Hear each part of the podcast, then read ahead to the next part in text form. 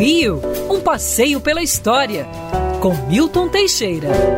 Amigo ouvinte, dia 8 de fevereiro, o Rio de Janeiro estava em festa. D. João VI era aclamado aqui no Rio de Janeiro, rei de Portugal, Brasil e Algarve, no ano de 1818. Olha só, mais de 200 anos atrás. D. João, ele era príncipe regente quando chegou ao Brasil. Na verdade, a rainha era a nossa Dona Maria I, a louca. E só quando a rainha morreu, em março de 1816, é que D. João aceitou a ser sagrado rei. Mesmo assim, ele esperou, em 1817, a solução da Revolução Pernambucana e depois o casamento do filho Dom Pedro. Somente em fevereiro de 1818, exatamente próximo ao carnaval, que ele aceitou ser sagrado. O rei português não usava coroa, ele foi sagrado pelo bispo na igreja do Carmo da Antiga Sé, que era antigamente a Capela Imperial, ali na rua 1 de março, esquina de 7 de setembro e seguiram-se dez dias de festas que deve ter sido o carnaval mais espetacular.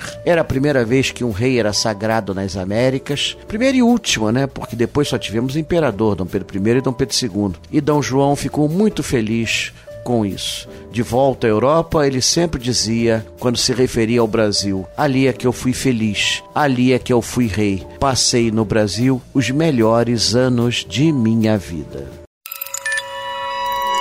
Quer ouvir essa coluna novamente? É só procurar nas plataformas de streaming de áudio. Conheça mais dos podcasts da Band News FM Rio.